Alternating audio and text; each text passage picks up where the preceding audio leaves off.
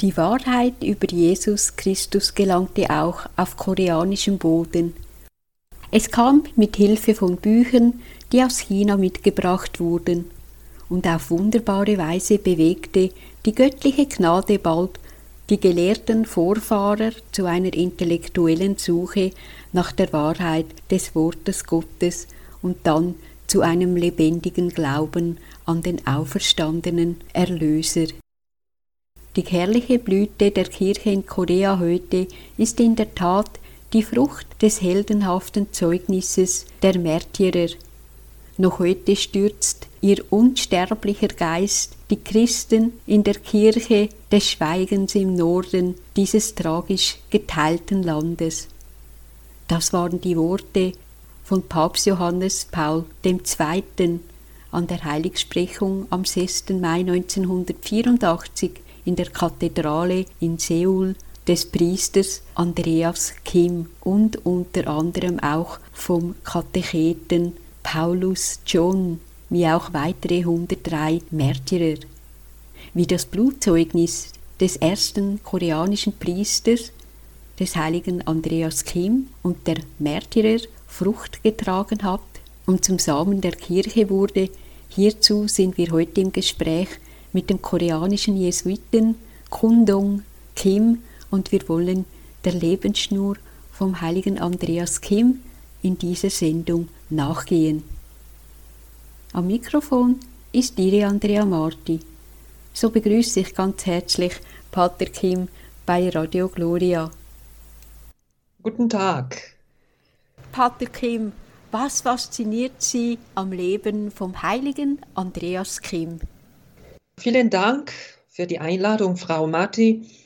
Ich freue mich, einige Dinge über die katholische Kirche in Korea und unseren Glauben und die Heiligen zu teilen.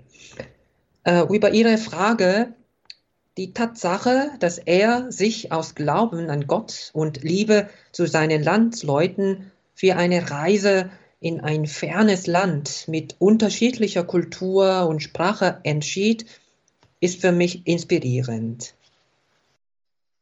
Lieber Pater Kim, für welche Anliegen rufen Sie persönlich ihn respektive auch die Märtyrer an? Meistens bitte ich um Ihre Fürbitte für die Kirche in Korea, damit wir uns von Ihrem Beispiel inspirieren lassen und unseren Glauben auch heute in unserer Gesellschaft gut leben können. Aber ich bete auch für andere Christen und Christinnen in der Welt, vor allem für diejenigen, die ihren Glauben in schwierigen Situationen praktizieren müssten. Ähm, persönlich denke ich auch über das Leben von heiligen Andreas Gem. Er ging ins Ausland, um zu studieren, als er noch sehr, sehr jung war. Das muss im 19. Jahrhundert nicht einfach gewesen sein. So bette ich für alle, die im Ausland arbeiten und studieren. Was bedeutet der Name Kim? Und Ihr Name lautet auch Kim. Stammen Sie von derselben Familie wie der heilige Andreas Kim? Ähm, Kim ist einer der vielen Familiennamen in Korea, wie Müller in, zum Beispiel in deutschsprachigen Ländern. Es gibt viele Koreaner und Koreanerinnen mit diesem Familiennamen, aber in Wirklichkeit gehören sie nicht alle zur selben Familie. Ich habe auch den Familiennamen Kim mit ihm gemeinsam, aber wir stammen aus unterschiedlichen Familien. Kim bedeutet Gold in chinesischen Schriftzeichen, aber wir benutzen diesen Namen ohne besonderen Bezug auf diese Bedeutung. Andreas stammte aus einer katholischen Familie und sein Urgroßvater konvertierte zum Katholizismus. Sein Vater Ignatius Kim wurde ebenfalls zum Märtyrer und gehört mit seinem Sohn zu den 103 koreanischen Märtyrerheiligen. Wie war die Situation in Korea im 17. Jahrhundert? Wir waren damals ein Königreich namens Joseon und der Konfuzianismus war das Leitprinzip der Joseon-Dynastie. China war das Zentrum der Welt in der ostasiatischen Welt. Und wir haben unsere eigene, selbstbewusste, unabhängige Geschichte, Sprache und Kultur in Korea. Aber unter dieser politischen Ordnung in Ostasien waren wir damals ein Vasallenstaat der Qing-Dynastie in China und der Außenwelt gegenüber verschlossen, mit Ausnahme von China. Aber es gab einige Intellektuelle, die neue Ideen aus der weiten Welt lernen wollten. Als der Katholizismus über China in Korea eingeführt wurde, nannte man ihn die Weststudien, Sohak, weil er aus dem Westen kam.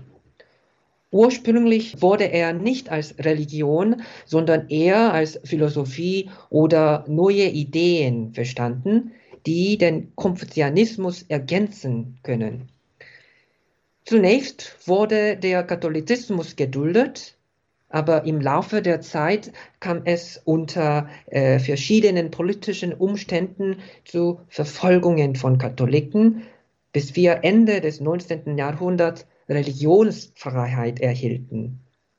Ja, lieber Pater Kim, wie kamen die ersten Christen überhaupt nach Korea und wann war die erste Geburtsstunde in Korea? Wir haben eine ganz einzigartige, spannende Kirchegeschichte in Korea. Bevor Missionare zu uns kamen, baten wir um sie. Der italienische Jesuit Matteo Ricci hat 1603 ein Buch mit dem Titel Sicherer Kenntnis von Gott geschrieben. Dieses Buch scheint später durch einige koreanische Diplomaten in China nach Korea gekommen zu sein. Einige Gelehrte hatten es mit Interesse studiert. Später ging Yi Sung-hun nach Peking lernte bei den Jesuiten den Katechismus, ließ sich im 1784 auf den Namen Petrus taufen und wurde der erste katholisch getaufte Koreaner. Er kehrte nach Korea zurück, taufte andere und organisierte in Seoul Laienversammlungen unter koreanischen Katholiken. Wie ist der heilige Andreas aufgewachsen? Das war in einer Zeit, in der der Glaube im Untergrund gelebt werden musste. Heiliger Andreas Kim wurde in Solme geboren, aber wegen der Verfolgungen äh, gegen Katholiken wurde es für seine Familie sehr schwierig, dort weiter als Gläubigen zu leben. Und dazu waren sie wegen Verfolgung sehr verarmt. Als Andreas Kim sieben Jahre alt war, zogen sie in das Dorf Kolbe in einer anderen Region. Ich denke, sie müssen ein sehr einfaches Leben geführt haben, auf, unauffällig und diskret, aber fest im Glauben.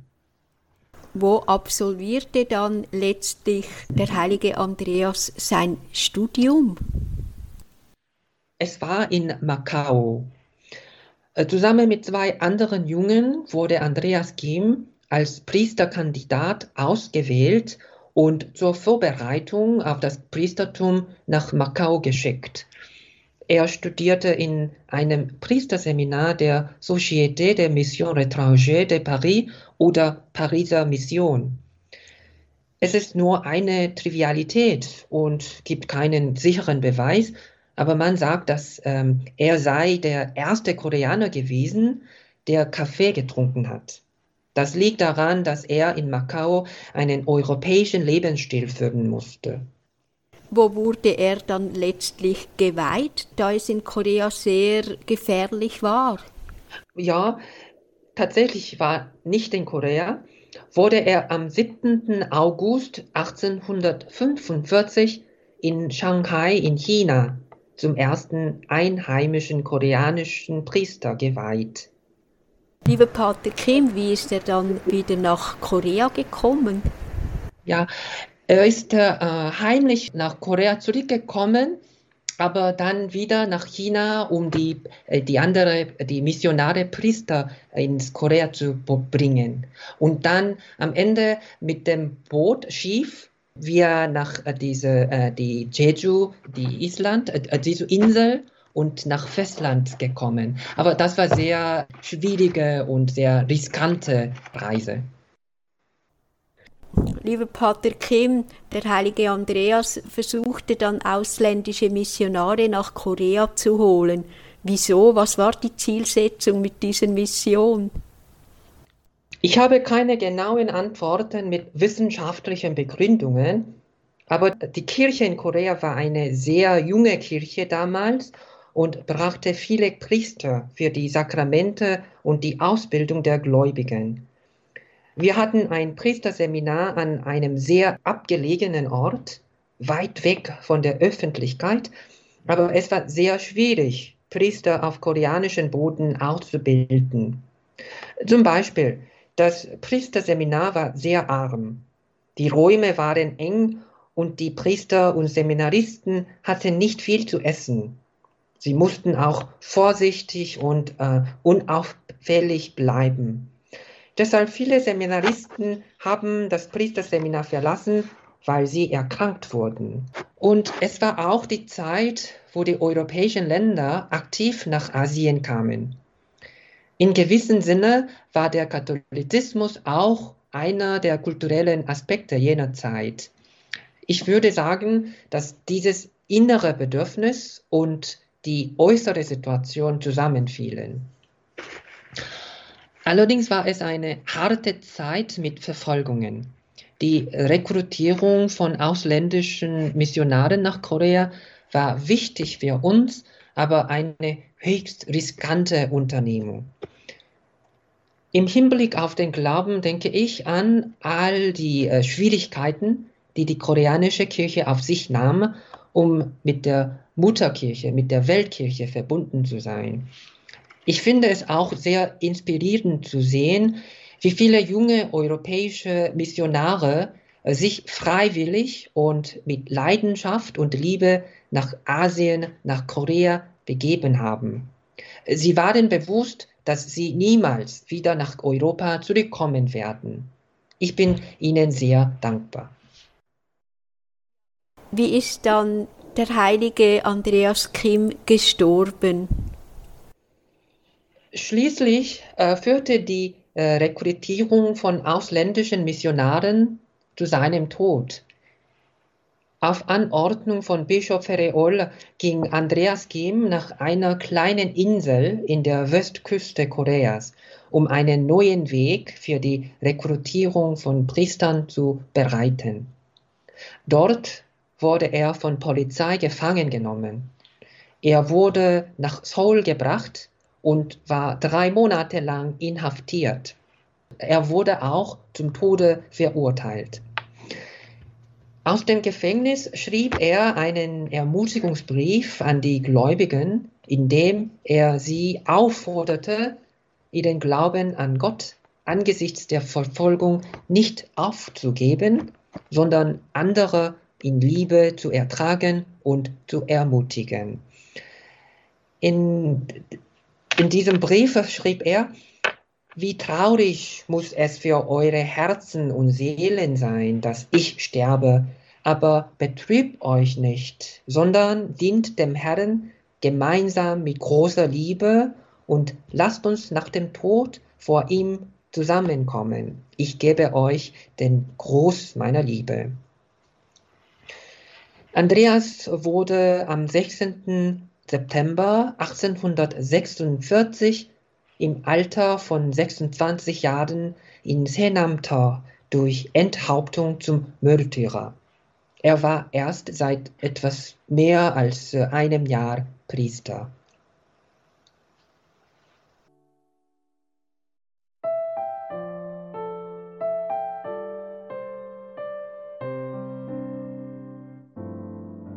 나는 전주교인이요. 살아도 전주교인으로 살고 죽어도 죽어도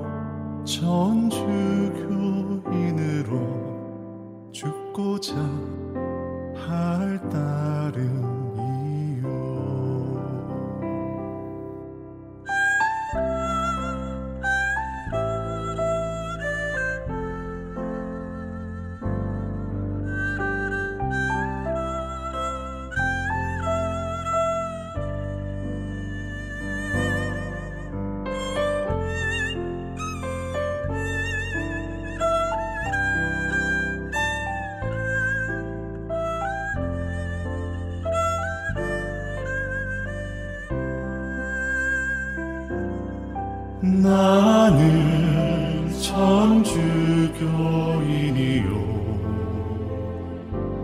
살아도 천주교인으로 살고 죽어도 죽어도 천주교인으로 죽고자 할따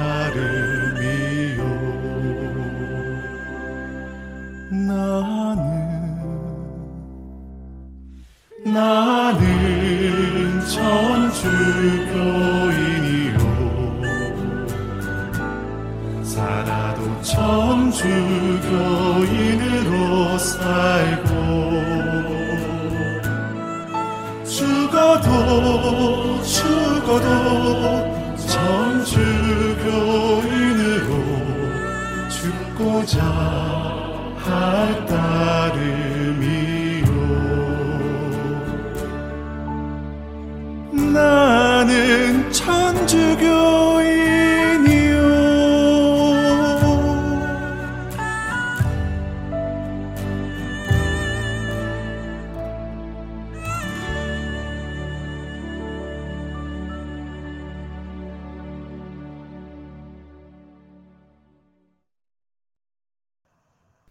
Wir sind heute im Gespräch mit dem Jesuitenpater Kundong Kim. Er spricht über den heiligen Andreas Kim aus Korea und die 103 Märtyrer. Und nun haben wir ein sehr schön gesungenes Lied in Koreanisch gehört. Können Sie etwas dazu sagen, lieber Pater Kim? Ja, das ist ein Lied und äh, Sie könnten hören ein bisschen die koreanische musikalische Instrumente. So, das ist ein modernes Stück, aber ein bisschen koreanisches Gefühl dran. Und es ist komponiert von einem koreanischen Priester, die Musiker. Aber besonders äh, bedeutend ist, dass die Lyrik ist äh, von der Zeugnis, äh, die Martyrertod äh, von einem dieser unter diese 103 Heiligen. Das ist das äh, letzte Wort äh, von einer von dieser Heiligen. Und nach der Lyrik, äh, es sagt, dass ich bleibe als Katholiken, ob ich lebe oder sterbe. So, das ist ein Glaubensbekenntnis, äh, beständige und mutige und äh, zuverlässige äh, die Glaubensbekenntnis. Dann freuen wir uns auf das weitere Gespräch mit Ihnen in Bezug auf den heiligen Andreas Kim und die 103 Märtyrer. Lieber Pater Kim, für wen ist nun der heilige Andreas Kim Schutzpatron? Am 6. Mai 1984 wurde er vom Papst Johannes Paulus II. zum Heiligen gesprochen und ist er, ist er der Schutzpatron des koreanischen Geistlichen. Es wurden an der Heiligsprechung vom heiligen Andreas Kim weitere 103 Märtyrer heilig gesprochen. Welche Martyrien mussten diese 103 Männer und Frauen erleiden? Äh, Manche Leute vergleichen die Verfolgung der Katholiken in Korea mit der römischen Verfolgung der ersten Christen. Es gab viele große und kleine Verfolgungen, mal mehr, mal weniger, aber wir sprechen besonders von vier großen Verfolgungen in den Jahren 1801, 1839, 1846 und 1866. Äh, Von diesen 103 Märtyrern starben 79 Heiligen in den Jahren 1838 und 1846 und darunter 24 Heilige im Jahr 1866 und äh, etwa 10 Heiligen, äh, sie waren Missionare aus Frankreich. Und es gab äh, 56 Männer und 47 Frauen. Der jüngste war ein 13-jähriger Junge und die älteste war eine 78-jährige Frau. Die, äh, sie wurden gefoltert und getötet. Es war schrecklich, aber viele Menschen fanden in der katholischen Kirche die Idee, dass alle Menschen Kinder Gottes sind und gleich in der Liebe Gottes und in der geschwisterlichen Liebe sind. Äh, das war eine befreiende Idee in jenen Tagen, als es noch eine Klassengesellschaft war. Und übrigens im Jahr 2014 besuchte Papst Franziskus Korea und sprach 124 Märtyrer selig, äh, darunter diejenigen, die im Jahr 1801 oder früher zum Märtyrer wurden.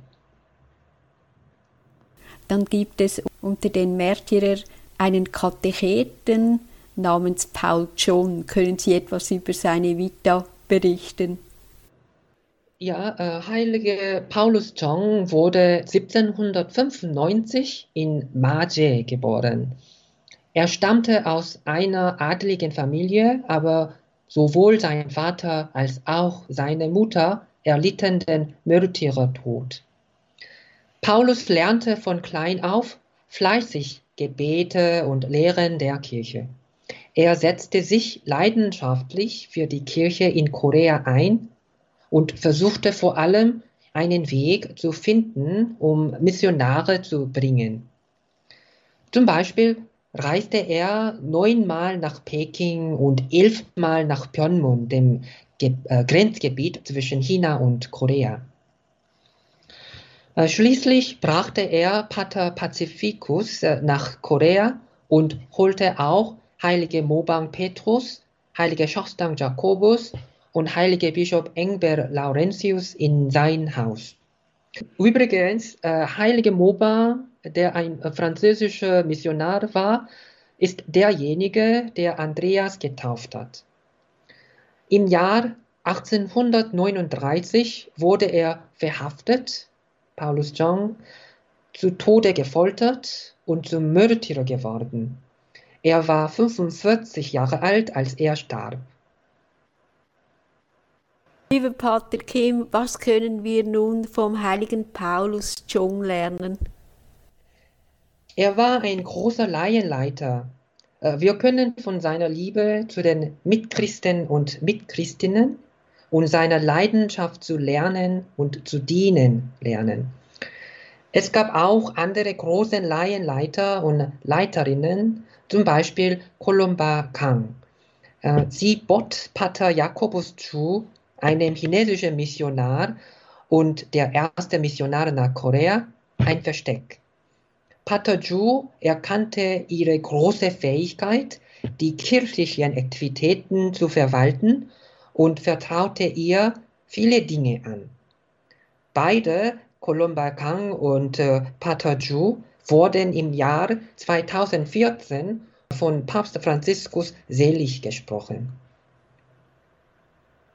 Können Sie etwas zur heutigen katholischen Kirchenlandschaft sagen in Korea, lieber Pater Kim? Heute ist Korea nach den Philippinen das zweitgrößte katholische Land oder christliches Land in Asien. Etwa 10 Prozent, also 5 Millionen Menschen, sind Katholiken. Im Laufe der Geschichte hat die katholische Kirche gelernt, mit dem koreanischen Volk zusammen zu sein und ist einer von uns geworden. Wir haben Höhen und Tiefen erlebt, aber wir sind auch erwachsen und gewachsen geworden. Natürlich stehen wir vor vielen Herausforderungen, aber ich glaube, die koreanische Kirche ist widerstandsfähig und wir lassen uns vom Beispiel unserer Vorfahren im Glauben inspirieren.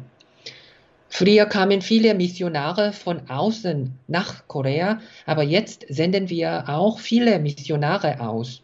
Die Weltkirche hat uns geholfen und jetzt wollen wir auch der Kirche in der Welt helfen. Welche Stellung nehmen heute die Jesuiten in Korea ein? Sie sind selber auch Jesuit. Ja, Jesuiten kamen Ende der 50er und Anfang der 60er Jahre im 20. Jahrhundert nach Korea. Wir haben knapp 200 Jesuiten in der Korea-Provinz. Und Kambodscha ist äh, unser Missionsgebiet. Im August dieses Jahres haben wir die Priesterweihe des ersten Jesuitenpriesters aus Kambodscha gefeiert. Diese Frucht ist ein schönes Geschenk Gottes und wir alle freuen uns darüber. Wir haben eine Jesuiten-Uni, Universität in Seoul und sind in unterschiedlichen Bereichen aktiv. Zum Beispiel Exerzitienhäuser, Sozialarbeit für die städtischen Armen, Migrantenarbeiter, Kinder oder das Apostolat für die äh, junge Erwachsene. Wir beschäftigen äh, uns auch mit Frage der sozialen Gerechtigkeit. Wir als Jesuiten engagieren uns für die Ortskirche und auch die Weltkirche, so wie wir es können in der Hoffnung, dass es der größeren Ehre Gottes dient. Sehr schön. Danke vielmals, lieber Pater Kim, dass Sie mit uns in die Vita vom heiligen Andreas Kim und den Märtyrer eingetaucht sind, unterwegs waren. Wir haben viel erfahren. Es ist sehr spannend. Eine bewegende Geschichte, ein bewegendes Leben. Wer ist nun Pater Kundong Kim? Äh, ich bin Jesuit aus Südkorea und jetzt studiere ich die Bibelwissenschaft in München. Ist das in Englisch, Französisch oder Deutsch? Deutsch und Englisch hauptsächlich mache ich. Sie sprechen in Korea Koreanisch, aber dann die zweite Sprache ist das Englisch oder Französisch? Äh, wir haben keine zweite Sprache. Wir haben Koreanisch, aber natürlich äh, in der Schule Englisch ist eine wichtig, als eine wichtige Fremdsprache gelernt. Lieber Pater Kim, möchten Sie ein Abschlusswort an die Zuhörerschaft richten? Ja, ich hoffe, dass das Gespräch heute zu Zuhörerinnen und Zuhörern hilft, die Vielfalt der Weltkirche zu verstehen und sie zu inspirieren, dem Beispiel der Heiligen in jedem Leben zu folgen. Herzlichen Dank. Und würden Sie uns den Segen spenden, damit das heutig Gehörte über den heiligen Andreas in unserem Leben und Herzen fruchtbar wird und wir gestärkt sind mit dem Segen Gottes? Gerne. Lieber Gott, unser Vater, wir sind deine Kinder und wir sind Brüder und Schwestern über Zeit und Raum hinaus. Schenke uns deine Gnade der Weisheit, des Mutes und der Liebe, damit wir, inspiriert von den koreanischen Heiligen und Seligen, demütig und zuversichtlich nach deinem Evangelium leben können. Segne alle, die dieses Programm hören, in ihrem täglichen Leben und bei ihrer Arbeit. Wir danken dir alle Zeit. Amen. Amen. So, vielen Dank für die Einladung und äh, ich hoffe, dass wir alle bereit sind, äh, nach unserem Glauben äh, die ähm, voll leben.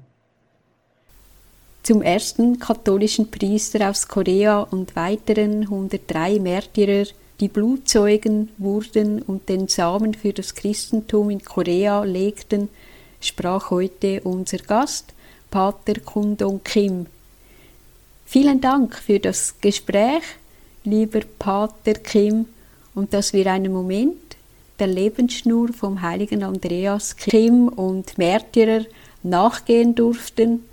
Radio Gloria wünscht Ihnen, lieber Pater Kim, Gottes besonderen Segen und Schutz im Wirken des Weinbergs. Möge der heilige Andreas Kim ein treuer Fürsprecher im Himmel für Ihre persönlichen Anliegen sein. Deo gracias.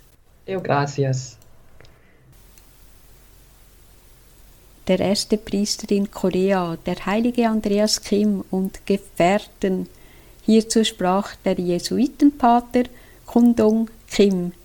Es lohnt sich, die Sendung nochmals nachzuhören oder weiterzuleiten. Besuchen Sie uns auf www.radiogloria.ch und leiten Sie den Link an Ihre Familie, ihre Freunden und Bekannten weiter. Nutzen Sie das Angebot und werden Sie Teil des missionarischen Wirkens. So verabschiede ich mich bei Ihnen allen. Pützi Gott, Ihre Andrea Marti.